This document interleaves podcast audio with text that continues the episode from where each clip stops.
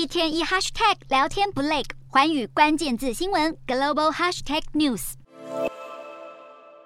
G20 峰会即将在十五到十六号在印尼巴厘岛登场，外界都在关注美国总统拜登究竟会不会在峰会期间和中国国家主席习近平进行场边会。目前美中双方都没有宣布安排两国元首会晤的计划。白宫国安会战略沟通协调官科比一号表示，还在就拜习可能的会面安排细节。而国务院发言人普莱斯也在例行记者会上重申，美中双方致力于保持开放的沟通管道。普莱斯也表示，美国对中国的政策核心就是在利益与价值相左时竞争，在能够合作的地方互相合作，而这个方针并没有因为中共二十大而有所改变。另一方面，美国国务卿布林肯二号赴德国参加 G7 外长会议，针对德国总理肖兹即将率团访中以及中资入股德国汉堡港码头等问题，估计美德外长将讨论到双方的对中方针以及中国所构成的挑战。